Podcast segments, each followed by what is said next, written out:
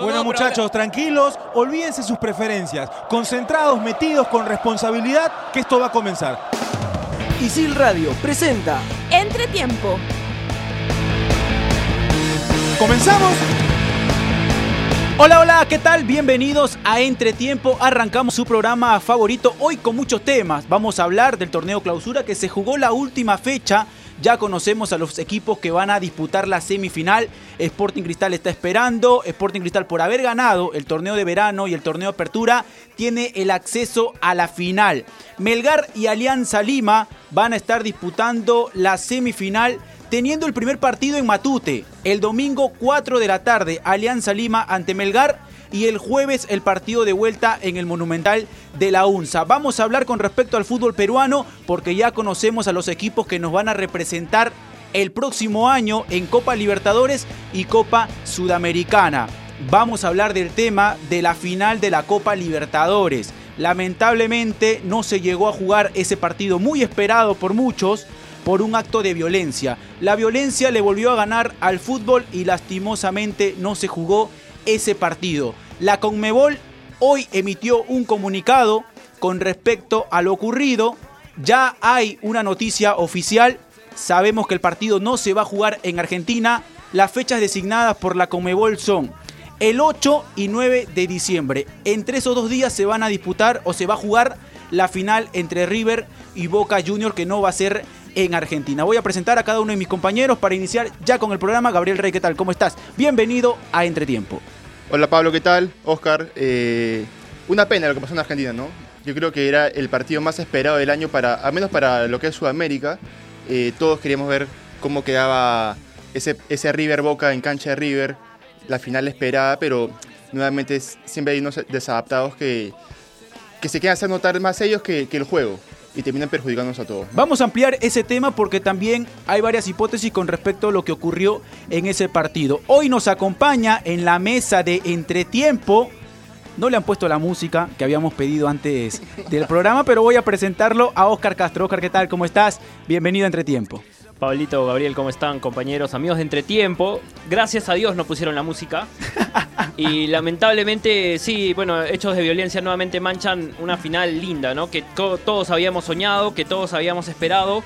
Estábamos contando las horas y los días para, para este partido y finalmente eh, por tres o cuatro inadaptados se termina, se ter termina cortando el sueño no solo de hinchas de Boca y de River, sino creo de hinchas de todo el mundo. Así es, vamos a arrancar con el tema de la final de la Copa Libertadores. Mi nombre es Pablo Caña, somos estudiantes de la carrera de periodismo deportivo de ISIL.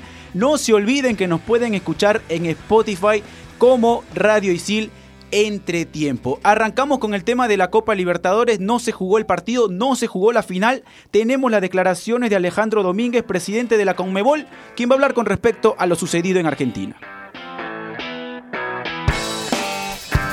La administración, la, presidencia, en conjunto con el Consejo de la Conmebol, decidió de que el partido, en caso que se defina, sujeto a que se defina la decisión de la comisión disciplinaria, nosotros, como hicimos en la primera, para programar la primera final, tenemos la obligación de programar el, partido sujeto a lo que resuelva la comisión disciplinaria. En esta obligación hemos tomado la decisión, una, de que el partido se va a jugar, si se juega, aclaro, el sábado 8 o el domingo 9 y se va a jugar fuera del territorio argentino. No voy a contestar ninguna pregunta. Entonces, se juega fuera del territorio argentino porque entendemos de que no están dadas las condiciones como para que este partido se pueda jugar en la Argentina. Esta decisión se entregó por escrito, se les está comunicando a ustedes. También ya creo que han recibido la comunicación que se le dio a, los, ambos presidentes y al presidente también, a los presidentes de, de los presidentes presentes el presidente Tape Harrison. Las decisiones de la organización las va a hacer la Comebol y se va a comunicar en tiempo y en forma lo antes posible en el lugar y la hora que se va a disputar el partido y el país donde se va a disputar. Les agradezco mucho y una vez más les pido a través de ustedes, los medios, que empecemos a enseñar de que esa violencia no es parte del fútbol, no está bien, que hay que identificar la enfermedad y hay que poner la corrección como corresponde. Le agradezco mucho, muchas gracias. Ahí estaban las declaraciones del presidente de la Conmebol, Alejandro Domínguez, hablando con respecto al tema de lo sucedido en Argentina. Lamentablemente, cuando el bus de Boca Juniors se dirigía, estaba ya a punto de ingresar al Monumental de River, hinchas locales terminan agrediendo, la barra brava de River termina agrediendo al bus de Boca jugadores perjudicados, el tema de Pablo Pérez, por ejemplo, que tuvo que irse en una ambulancia del estadio para que sea revisado, luego termina regresando con un parche en el ojo, sucesos que lamentablemente terminaron perjudicando el encuentro, el espectáculo que no se llegó a jugar ese partido y la Conmebol termina emitiendo un comunicado diciendo de que no se va a jugar en Argentina. No se va a jugar en Argentina, pero también está el tema de que Boca se ha pronunciado. Daniel Angelici, que es el presidente de Boca Juniors, habló y lo que menciona es que ellos no están dispuestos a jugar el partido. Boca va a ir hasta el último. Lo más seguro es que vaya al TAS, porque Boca Juniors no quiere jugar el partido. Y están en su derecho, porque en el 2015 también ocurrió algo parecido cuando los jugadores de River fueron agredidos por los hinchas de Boca Juniors y le terminan dando el partido por ganado al equipo de Marcelo Gallardo y después River termina saliendo campeón. Boca está en su derecho, lo va a hacer hasta el último. ¿De qué manera se puede definir? Lo cierto es que la Conmebol termina diciendo de que el partido se puede jugar entre el 8 y 9 de diciembre, compañeros. Y ahora hay tantas versiones, a cada hora creo que cambian la, la, información, que ahora el presidente de River hace poco acaba de decir que un allegado al presidente Mauricio Macri le ha dicho que la intención del gobierno es que el partido se juegue en cancha de River y con público, el 8 y el 9. Y que van a pelear por eso. Estamos también con nuestro compañero Saúl Quirós. Saúl, ¿qué tal? ¿Cómo estás? Bienvenido a Entre Tiempo. ¿Cómo estás, Pablo? Buenas tardes, buenas tardes, Oscar, y buenas tardes, Gabriel, a toda la gente que nos escucha en Spotify. Saludos para ellos también. Eh, un partido, bueno, un partido que todavía no se juega, que se, ha tornado muy complicado, ¿no? Eh, donde, como bien dijiste, Boca tiene todo el derecho de reclamar. Así como pasó en, el, en el 2015, este caso es casi lo mismo. La diferencia es que uno fue dentro de la cancha, esta vez fue fuera. Pero en la similitud está en que los jugadores fueron agredidos. Y, no, y, no, pueden jugar así. La final más larga del mundo, ¿no? ¿Cuánto, se hace esperar? Sí, ahora, se tiene que esperar al 8 y al 9 de diciembre. El, el problema inicia, creo yo, yo lo veo así, desde que se le cataloga como la tercera guerra mundial. Una vez que la, empresa argentina empezó a decir la tercera guerra mundial, eh, además también Mr. Chip y, muchos mucho más dijeron eso, ahí ya comenzamos mal. Eh, y hay un problema serio de seguridad en Argentina, porque la semana pasada cerraron la cancha de All Boys, justamente porque hubo un tema de, una pelea de la barra con, con la policía. El estado está clausurado. Entonces, a ver, es más, Mauricio Macri no quería que, que la final sea Boca River justamente por temas de seguridad. Y que ahora eh, Donofre venga a decir que Mauricio Macri quiera que la final se juegue en Buenos Aires, se juegue en el Monumental y se juegue con público, me parece un poco extraño. Yo creo que es, un poco para meter presión por parte de, de Donofrio más que, más que otra cosa. Ahora, más allá del término que se le pueda dar a esta final, creo que entra a tallar el tema de seguridad, porque se termina jugando en la bombonera y tengo entendido de que se hizo toda la planificación para que River, el bus de River Play, no coincida con los hinchas. Es más, tomaron otra ruta. Y te, y te pongo como ejemplo lo que ocurrió en el partido de la selección peruana ante Argentina en la bombonera, donde también Argentina, la AFA, tuvo la advertencia de que si agredían al bus de la selección peruana, que era algo que podía ocurrir porque Argentina estaba, que se quedaba fuera del Mundial, perdían el partido, inmediatamente perdían el partido. Lo que hizo Argentina, lo que hizo la AFA, fue planificar cambiar la ruta del bus visitante y hacer todo lo posible para que no coincidan con los hinchas de Argentina en ese momento. Boca hizo lo mismo. Boca hizo todo lo posible para que el bus de River no coincidan con los hinchas. El tema pasa porque River no planificó bien la llegada del bus visitante. Ahora, se, habla mucho de que el viernes anterior al partido, o sea, el día, el día anterior al partido, eh, allanaron la casa de uno de los, de los jefes de barra de, de River, que tenía 300 entradas, tenía 7 millones de pesos argentinos. Y se dice mucho que el jefe de esa barra movió al resto de barra. Es decir, si no entramos nosotros, el partido no se juega. Ahora, haya sido lo que se haya movido, eh, River tuvo que cumplir con la seguridad del bus, ¿no? De todas maneras, o sea, haya pasado lo que haya pasado previo al partido. No, claro, River es- tuvo es- que cumplir con la seguridad del bus. Es, es ilógico que vaya el bus de Boca con solamente seis motorizados, ¿no? Claro. De Lo, acuerdo. lo más grave de, de lo que decías, Gabriel, es que este tipo, el líder de la barra de River, eh, tiene prohibido ingresar o participar de eventos deportivos de por vida. Y cómo, cómo él, un personaje que está sancionado por la policía para no volver a ingresar a un escenario deportivo, puede tener en posesión tantas entradas, tanto dinero proveniente de las entradas. También hay un negocio eh, cerca al estadio eh, con el tema de estacionamiento y parece al final llegar a un tema político. A ver, yo les cuento un poco lo que pasó también, en parte viviendo de cerca, estando allá y todo. Eh, para comenzar, hay, algunas conclusiones que yo tengo con respecto al tema y, hasta una comparación con, lo que pasa acá en Perú. Ocurre que, no te revisan el DNI. O sea, tú puedes ir con la entrada de otra persona y pasas. Y no se enteran si eres delincuente, si tienes RQ, si, si puedes pasar normal. Porque alrededor del estadio, más o menos a tres cuadras del estadio, ya comienzan los, los diques que le dicen y, la, la custodia policial para que puedas pasar, eh, digamos, esa barrera y, estar cada vez más cerca del estadio. Entonces, en ese momento no te revisan el DNI. Te, te, revisan si no tienes armas, si no tienes, ¿no? De- de artículos con los que no puedes ingresar, pero, pero el DNI no. Entonces, tú puedes entrar con la entrada de otra persona y no pasa nada. Y entrar al estadio, ¿ah? o sea, no solo pasar eso. Ya, es más, ya para ingresar al estadio, incluso es más fácil todavía.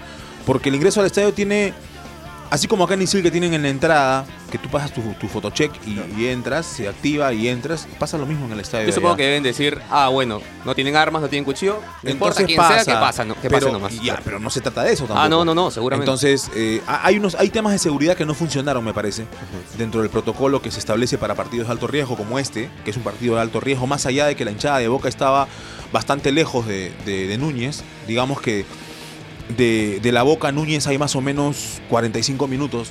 Entonces, eh, la hinchada de Boca estaba en Puerto Madero, donde estaba el hotel de concentración de Boca, y, y de ahí a Núñez también había más o menos 15 minutos, eh, 20 diría. Eh, entonces, en, en- en pocos momentos se cruzaron. Es más, yo diría que no se cruzaron nunca las barras de, de Boca y River, pero, pero la actitud de, de romper el vidrio de- y luego la presión que metió con Mebol para que se juegue el partido, porque estuvimos en el estadio casi 6, 7 horas en incertidumbre si se jugaba o no se jugaba. Entonces, imagínense la gente que fue, la gente que pagó su entrada, la gente que pagó un pasaje para ir, porque había gente de Colombia, de Chile, de Estados Unidos, italianos, alemanes, o sea, eh, que pagaron un pasaje primero para ir a Buenos Aires y luego una entrada carísima para, para estar en el estadio y, y finalmente no se juega el partido. Y no se sabe cuándo se jugará ni dónde se jugará. Y no saben si podrán ir. Ya perdieron ese dinero, más allá de lo, de lo, de lo otro. Porque sí, Argentina hoy pierde como sede eh, y, además pone en riesgo varias cosas, ¿no?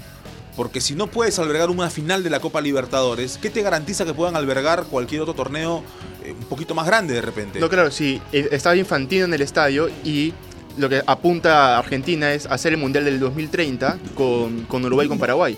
Entonces, si Infantino presente, ve todo lo que pasó, se le complica también la cosa por ahí, ¿no? Sí, de acuerdo. Se le puede complicar el tema del Mundial 2030, a donde está postulando Argentina y Uruguay.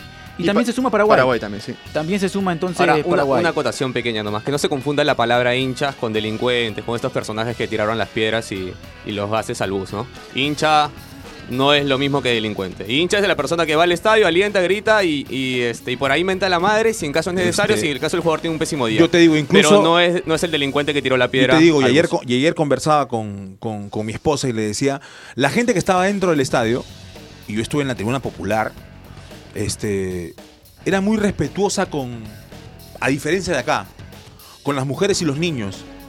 Dentro del tumulto, dentro del empujón, siempre, si había una mujer, decían, eh, cuidado, cuidado, no, deja, deja, deja que pase, o, o cuidado que hay un nene, o sea, en ese sentido, lo que pasa es que no se puede meter a todos en el mismo saco, ¿no? Hay un tema Claro. de cultura y, y hay un tema de, de violencia que también es presente y, y- y también tiene que ver con la, con la situación actual de Argentina y los momentos difíciles que pasan en el tema económico también. También tiene que ver. O sea, no se puede aislar ese tema. Por eso que Macri está calladito. Porque tampoco le conviene decir nada. Este, ¿Me entiendes? O sea, hay un tema que tiene que ver también con, con la situación que pasan hoy, con cómo están ellos, eh, pero digamos, eh, la delincuencia, en el caso de este partido, solo en el caso de este partido, no alcanzó el estadio. O sea, to- en el estadio no pasó nada. Después, cuando dicen que el partido ya no se juega, hay gente que reacciona mal y que quiere bajar y que quiere agredir. Eso después. Hasta que no se anunció que el partido no se jugaba, la gente estaba tranquila. No, no estoy justificando ninguna actitud. Pero digo, dentro del estadio la cosa estaba bajo control, dentro de todo. Más allá de, de- de- de los temas de seguridad que de repente no eran tan rigurosos para la selección de la gente que entraba, no pasó nada dentro hasta que no se anunció que no se jugaba. Es más, cuando yo salgo del- del- de la tribuna, al, al acceso al estadio nada más, en ningún momento dijeron que el partido no se jugaba. O sea, nosotros salimos porque nos enteramos que no se jugaba, porque comenzaron a sacar los conos de, de los entrenamientos de lo- del, calentamiento, cuando comenzaron a desarmar todo el tema este que, que arma Conmebol para la premiación y todo. Cuando vi eso, cuando vimos todo eso, Era ya obvio. la gente dijo, no, no se juega, no se juega, y comenzamos a salir. Pero, pero a eso voy, digo, eh, sí, no, no tiene que ver directamente con el hincha, tiene que ver con los delincuentes que hay en todas partes, no solo en Argentina. O sea, yo, yo, yo no siento que un peruano pueda decir, oye, mira, qué vergüenza lo que está No, pasando no, allá, no. el nivel de violencia, no, acá también hay. Este, a eso me refiero, porque hay mucha gente que ve indignada y escucho indignada. No, oye, ¿cómo puede pasar eso en un partido de fútbol? Sí, que... Sí estoy de acuerdo en que las medidas de seguridad no fueron tan extremas como acá en algún momento. No pasaba nada si ponían... A ver, no estoy justificando, insisto, que hayan tirado piedras o lo que sea. Pero si tú vas como acá, en su momento, en un, en un carro de, de la policía, esos grandotes, Una tanqueta. en un portatropas, no pasa nada. Seguro. No pasa nada. Pero, pero, a ver, pero eso qué genera? O sea, eso cuida al, al futbolista y que no, o que no le pase nada. Pero eso también le da al, al delincuente el hecho de decir, este, ah, ya, haz tu tontería nomás porque no le va a pasar nada a ellos. No. O sea, tampoco podemos, podemos esconder eh, eh, las cosas que están pasando y que se están haciendo mal, ¿no? Sí, ahora, y también la presión que, que mete la, la Conmebol para jugar el partido, creo yo viene por un tema de la cantidad de dinero que pierde la Conmebol si ese partido no se juega. Sí. Porque vendió derechos para transmitir en Miami, para transmitirlo en Japón, para transmitirlo en Qatar, para transmitirlo en Oman, En Europa. en Europa. Entonces, si, si no se transmite ese partido, va a perder muchísimo dinero la Conmebol, ¿no? ¿Y hasta qué punto fue negligente la Conmebol tratando de presionar hasta el final que se juegue ese partido con jugadores que no estaban en condiciones de jugarlo, uno, y con miles de personas dentro del estadio que podía, que con el calor que había, eh, dice que incluso se agotaron las bebidas y, y había temas de deshidratación. Ahora, uno siguiendo la programación se da cuenta que hay una primera reunión entre los presidentes de Boca River y el presidente de la Comebol, pero todavía no tenía la información del, del parte de, de la- del acta médica que tenía Pablo Pérez. Entonces, por eso no decían absolutamente nada todavía y por eso alargan el plazo hasta que le llega esa información. A mí Ahora, me da esa sensación que primero tiene una reunión sin información, luego recién les llega la información de Pablo Pérez y ahí es cuando dicen, bueno, no Ahora, puede- hoy no se habla en. Argentina de que Tevez, Guanchope Ávila incluso agredieron a miembros de la Conmebol. Es lo que mencionan y pueden ser suspendidos. Ahora, posibles sedes para disputar la final está el tema de Asunción, el tema de Miami, Medellín también. Medellín Qatar, exacto, es Qatar. Ahora, queda descartado Perú, Río de Janeiro por el tema del referéndum. Queda descartado todas esas ciudades.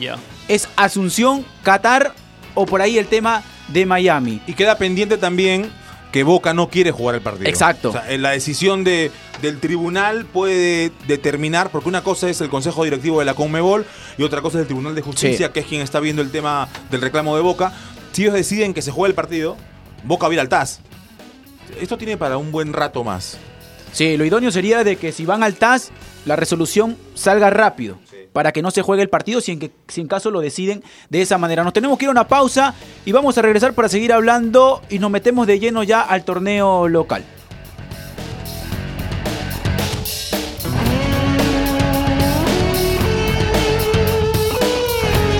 En ISIL pensamos en tu empleabilidad y tenemos una propuesta ideal para ti.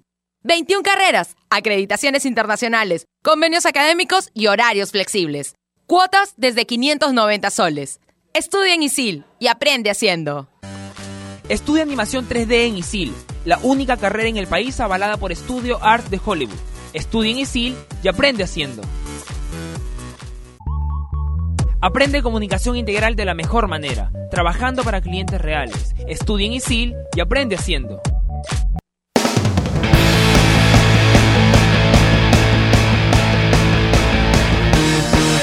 Continuamos con entretiempo y nos metemos de lleno al torneo local. Se jugó la última fecha del torneo clausura. Ya conocemos a los equipos que nos van a representar en Copa Libertadores, también en Copa Sudamericana. Alianza Lima y Melgar van a jugar la semifinal. Sporting Cristal está esperando al ganador para disputar la final. Los equipos que van a la Copa Libertadores, Sporting Cristal, Melgar, Alianza Lima y Real Garcilaso. Los equipos que van a la Copa Sudamericana, Deportivo Municipal, Sport Huancayo, UTC y el tema de Binacional. Son los equipos que nos van a representar el próximo año en un torneo internacional. Se viene la semifinal. Alianza Lima en Matute recibe el domingo a Melgar. ¿Cómo llegan ambos equipos, compañeros? El tema de Melgar con Hernán Torres que logró ese plantel amplio que formó en el torneo clausura, consolidarlo en un equipo. Eh, creo yo que, a ver, yo lo dije el programa pasado, ¿no? Melgar se reforzó para salir campeón. Sí. Eh, si bien es cierto, las últimas fechas de clausura tuvo un pequeño bajón que, que perdió ese colchón de puntos que tenía y hasta en un momento estuvo eh, en peligro su, su campeonato clausura. Eh, creo yo que en plantel ya superior Melgar y se vio en, en el partido de Alianza Combinacional, ¿no? Alianza tuvo que dejar fuera 6-7 jugadores y el desempeño que tuvieron los demás fue bastante bajo. Cotrina que no viene jugando, Velada que no viene jugando, Gambetta. que Guardó no viene futbolistas jugando. Bengochea para lo que va a ser la primera semifinal. Ahora, tengo entendido de que a Pablo Bengochea no les disgusta arrancar en Matute. Es más, si Alianza tenía la posibilidad de elegir dónde arrancar las semifinales, Bengochea elegía jugarlo primero en Matute y cerrarlo en Arequipa. Esto se debe a que uno se hace la pregunta, ¿dónde tiene más chances Alianza Lima de ganarle un partido a Melgar? En Matute. Después, sabiendo cómo es Bengochea, muy estratégico, planteando partidos muchas veces a partir de sentirse inferior al rival, puede terminar complicando. Y en Arequipa, Alianza Lima, luego de conseguir un resultado favorable en Matute, puede lograr la clasificación a la final. Se entiende ese pensamiento, Pablo, con la manera de ver el fútbol de, de Bengoechea, ¿no? Y de la manera con que ha jugado Alianza eh, estas dos temporadas que tiene a Bengoechea como técnico. Eh, una alianza que, que en un momento se hablaba de que Bengoechea se iba, que tenía un mal año, estaban tirando ya el año y de repente, al igual que el año pasado, empieza a conseguir resultados y, y se mete en esta semifinal y guarda que, que creo que es un, es un serio candidato eh, para arrebatarle ese título a Cristal. Yo creo que yo lo veo más fuerte que Melgar, Ahora, Alianza viene de menos a más. por eso. Yo- Después de ese empate que consiguen en Matute ante Sporting Cristal, Alianza Lima consiguió una muy buena racha de resultados favorables que le permitió ser el tercero del acumulado. Plantel Alianza Lima, no hay tanta diferencia con Melgar, porque Bengochea ya ha demostrado que muchas veces la banca le ha terminado siendo favorable y que le ha cambiado el rumbo del partido. Quevedo ingresa en el segundo tiempo, que lo más seguro es el as bajo la manga de Bengochea y por ahí termina ganando desequilibrio. Neca Vilche que puede ingresar en la mitad de la cancha. El nivel con el que llega Cachito Ramírez también para que pueda ocupar ese sector de la cancha. Puede ir como falso extremo por el sector derecho o también puede ir en la mitad de la cancha acompañando a Rinaldo Cruzado, a Maximiliano Lemos, a Tomás Costa y Fuentes y por ahí Bengochea decide ir con un volante de recuperación. Que para mí en Matute debería ir con un volante de recuperación. ¿Por qué? Porque ya hemos visto la propuesta de Hernán Torres jugando en Matute, saliendo a proponer con futbolistas que entienden el fútbol y que saben que con pelota al ras pueden hacerle daño al cuadro blanquiazul. Y que saben que la debilidad de Alianza es las bandas, ¿no? Porque el partido que se jugó, el último partido que se jugó en Matute, triunfo de Melgar, eh, las bandas fueron eh, un parque de diversiones, el- por lo menos el primer tiempo para, para Melgar. Y creo que Hernán Torres, teniendo ese antecedente, va a hacer fuerza en, en- en- en poner su poderío por, por, eso, por las bandas. Gran baja en Melgar el Chaca Arias y Paolo Fuentes. Lo- Lo de Alexis Arias en la mitad de la cancha es interesante para Melgar. ¿Qué futbolista lo puede reemplazar? Perdón, el Pato Arce. El Pato Arce es el que se termina perdiendo eh, el partido. Y estamos con Rinaldo Cruzado, futbolista de Alianza Lima, volante, con quien vamos a hablar de lo que se le viene para el cuadro blanquiazul, la semifinal ante Melgar. Rinaldo Cruzado, ¿qué tal? ¿Cómo estás? Bienvenido a Entretiempo, programa de Isil. Hola, ¿qué tal? Buenas tardes. Rinaldo, se viene ya la semifinal, partido en el cual ustedes lo van a iniciar en Matute. Teniendo en cuenta que muchas veces un equipo tiene que decidir dónde iniciar una semifinal, para Alianza Lima no les disgusta arrancarlo en Matute. No, igual los dos partidos se tienen que jugar, sea en Matute o, en, o en. Entonces, en lo personal no, no, no, no, no era tan importante dónde se jugara primero. No, lo importante es jugar las dos finales, tratar de hacerlas bien y, y, y bueno, llegar a la final, que es lo que queremos. ¿Cómo llega Alianza Lima? Porque llegan como terceros de la tabla del acumulado, pero hay un punto de quiebre en el torneo clausura que les permite tener una buena racha de resultados. Nada, tranquilo, nosotros de inicio de año sabíamos las bases cómo, er- cómo eran, cuántas opciones teníamos para llegar a la final, sabíamos que iba a haber una final sí o sí, si es que no se ganaban los tres torneos, ganaban los tres torneos, ellos tenían la, final directa, y bueno, teníamos las opciones que tuvimos, eh, tanto en el acumulado como en la clausura, tuvimos la oportunidad también de clausura, sabiendo ya nosotros eh, clasificado a la final, eh, jugamos de esa forma, no, no, durante todo este año nos sabíamos cuáles eran las opciones, así que eh, esto obtuvimos y tranquilos ahora pensar en lo que se viene nada más. ¿Qué tal, Rinaldo? Te, habla, te saluda Oscar Castro. ¿Cuál crees tú que fue el punto de quiebre o de alguna manera, eh, eh, porque el año no, no venía bien para Alianza y de repente empiezan a conseguir eh, los resultados que los terminan metiendo en semifinales? Claro, lo que pasa es que nunca dejamos de creer en lo que nosotros queríamos, que era estar en las semifinales. Sabíamos que podríamos tener algún, algún traspié seguramente, se- como se dio en un momento, y también sabíamos que podíamos salir de ello. Eh, tenemos un gran grupo que, que un grupo con mucha experiencia, eh, que, este grupo principalmente, gran parte de ese grupo le ha dado titularidad, veamos en ello. Eh, tenían que jugarse los partidos, gracias a Dios sacamos resultados importantes como ganar en altura eh, y eso también nos dio mucha más confianza en la dirección. así que tranquilo nosotros estamos tranquilos no no eh, no hemos cambiado nada durante todo este todo este año. O sea en el momento difícil hemos estado más fuertes y cuando las cosas han, han mejorado estamos igual de tranquilos. No no no pensamos en, lo que pueda lo que pueda decirle afuera porque esa- esas cosas a veces afectan o, repercuten de una otra forma. Entonces, a veces, eh, en lo personal, por eso trato de, no hablar mucho, porque a veces se malinterpretan las cosas que uno dice o, o- o quieren generar algún tema que, que nosotros principalmente no buscamos. Nosotros buscamos lograr los objetivos, estamos cerca de ese, de ese objetivo. Tenemos dos, dos finales ahora y, bueno, pensar en ello. Después, si Dios quiere, eh, después pensar en lo que se viene. Así es, Rinaldo. Ahora, pensando ya en el rival, porque se han enfrentado dos veces este año, por ahí Melgar termina ganándoles en Arequipa, en Matute. ¿Cómo salir a afrontar un partido ante Melgar que tiene un buen plantel y que su técnico ha logrado ese plantel llevarlo a un buen equipo y sobre todo teniendo buenos recambios? Sí, no, no, no, sabemos que, que, que Melgar tiene un gran, pa- un gran plantel, por, por, por algo también consiguió la posibilidad de jugar esta semifinal. Eh, sabemos que va a ser difícil y bueno, nada, nosotros estamos trabajando para contrarrestar lo que las cosas positivas que tienen ellos, pero principalmente pensando en alianza, en, en mejorar de repente los partidos que tocó jugando con ellos y que al final de, de la de los 180 minutos podamos este, quedarnos con los resultados para, para llegar a la final. Eso es lo que nosotros pensamos día a día. Rinaldo, buenas tardes. Te saluda Saúl Quiroz. ¿Qué tal? Rinaldo, Buenas tardes. ¿cuánto ilusiona el, el bicampeonato? ¿Y piensas en eso? No, no, pensa- pensamos en poderse pasar esta fase.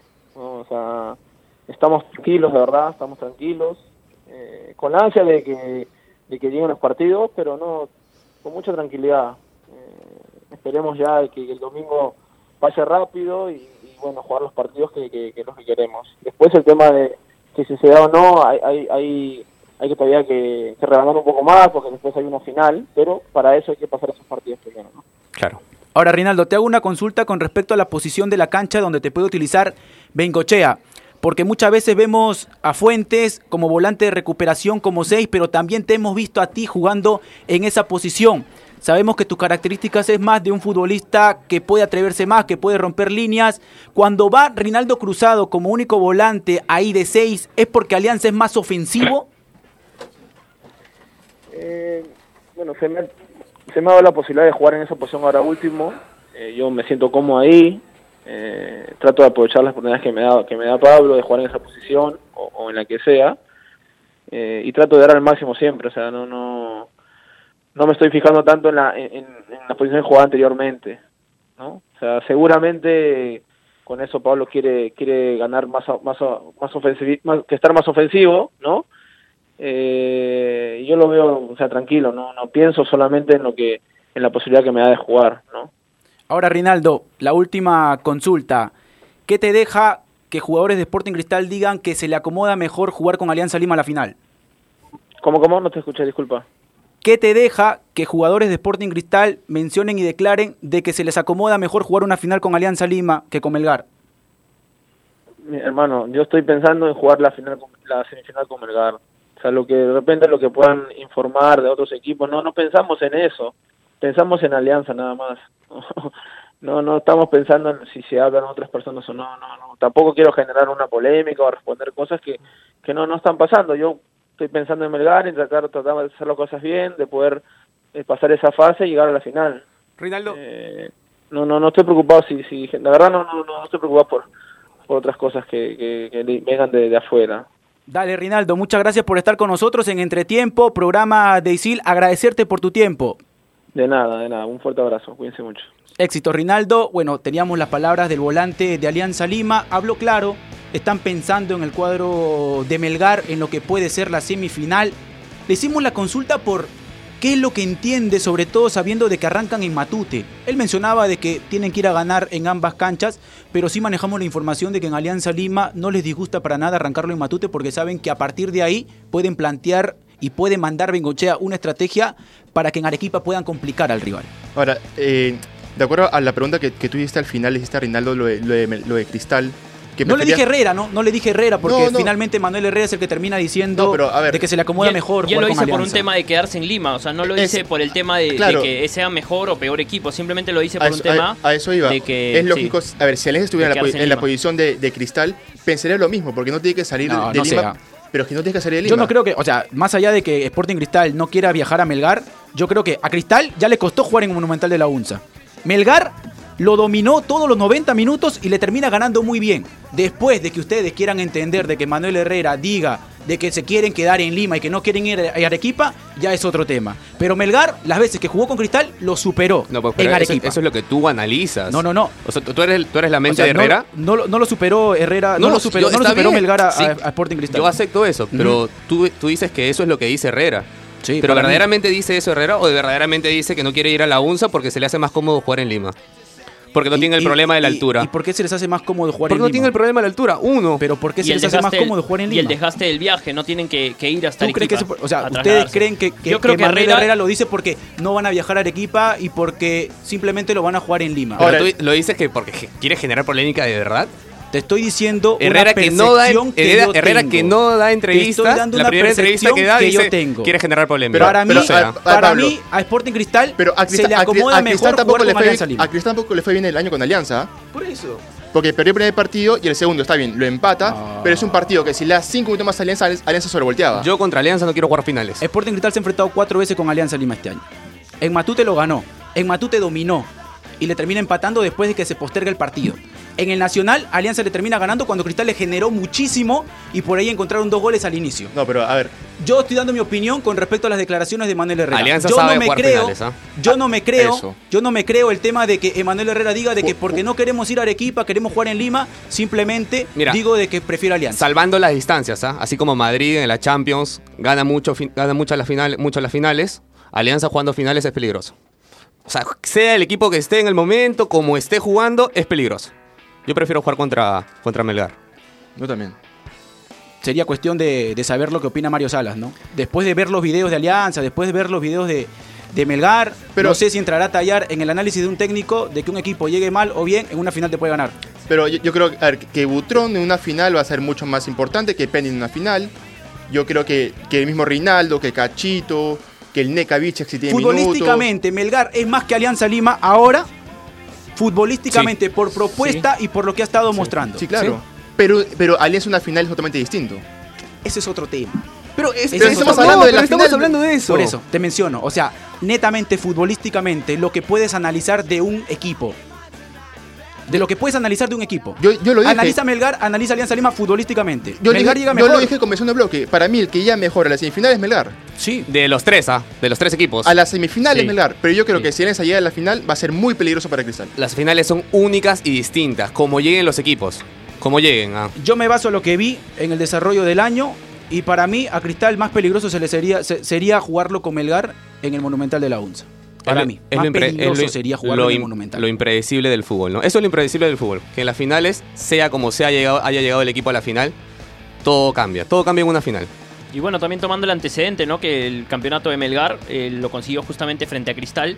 Cristal tiene ese recuerdo de alguna manera fresco porque fue hace muy poco, hace pocos años. De repente, tomando en cuenta ese antecedente, sí, eh, Cristal prefiere quedarse en Lima, si es que si es que es la interpretación que tú le quieres dar, Pablo. Exacto. Pero aclarando, aclarando, ese tema. eso. Es la interpretación eh, que le eh, estamos dando nosotros. Emanuel Herrera dijo que se le acomoda de repente Exacto. quedarse en Lima, jugar con Alianza Lima. Yo lo entiendo y yo lo interpreto de que para mí futbolísticamente de repente Melgar llega mejor que Alianza Lima y se les acomoda jugarlo ante el cuadro blanquiazul. Yo lo interpreto de esa manera. Cada uno lo puede interpretar esas declaraciones como quiera. Ah, no estoy de acuerdo. Hemos llegado a la parte final de entretiempo. Nos despedimos y nos estamos reencontrando la próxima semana para seguir hablando y analizando de fútbol.